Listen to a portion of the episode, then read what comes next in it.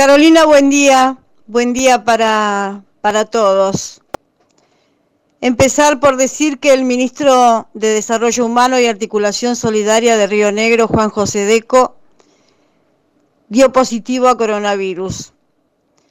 Según trascendió, tenía previsto viajar hoy con la gobernadora Arabela Carreras, quien permanece desde ayer en aislamiento preventivo, teniendo en cuenta que ambos han mantenido contacto.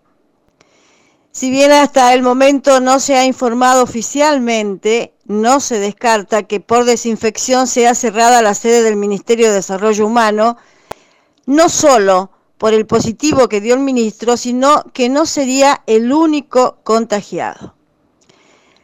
Lamentablemente, el registro de ayer de contagios aquí en Viedma superó al del lunes. Ayer 42 positivos nuevos. Es preocupante el aumento.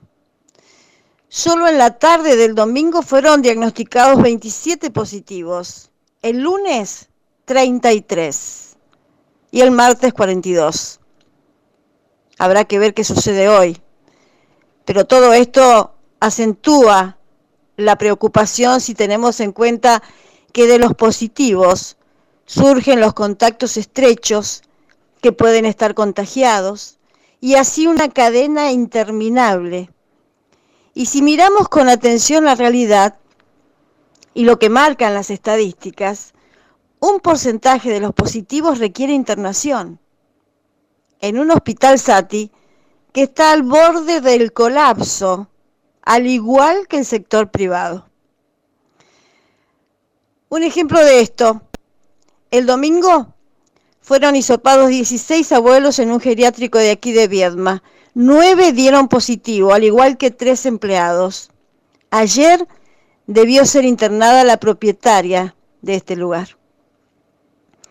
Además debemos tener muy presente que Viedma se quedó sin posibilidades de derivar casos graves a otros centros de atención porque están colapsados. No olvidemos que desde el valle se están derivando a Viedma, invirtiéndose lo que ocurre en épocas normales, que en casos graves de salud, en la capital rionegrina la derivación ha sido siempre al Alto Valle.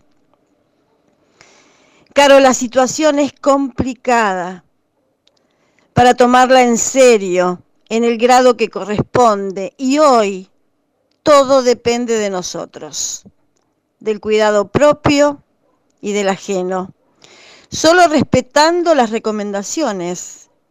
No hay otra posibilidad. No nos vamos a cansar de decirlo. A tal punto la situación es preocupante que desde hoy y hasta el 18 de este mes, el municipio de Viedma volvió a tomar un receso administrativo frente al compromiso epidemiológico de la ciudad y de la propia estructura municipal.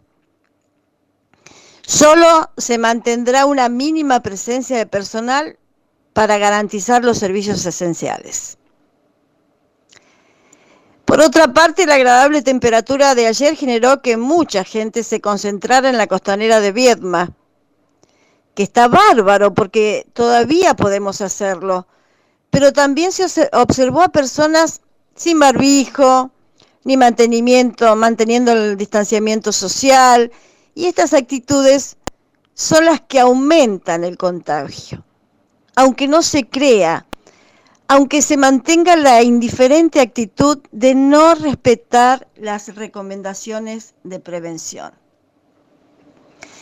Caro, ayer lamentablemente murió un abuelo que junto a su señora llevaban meses mirando pasar los días por la ventana, acatando a rajatablas las medidas de recomendación de prevención. Pero el virus igual entró a su casa.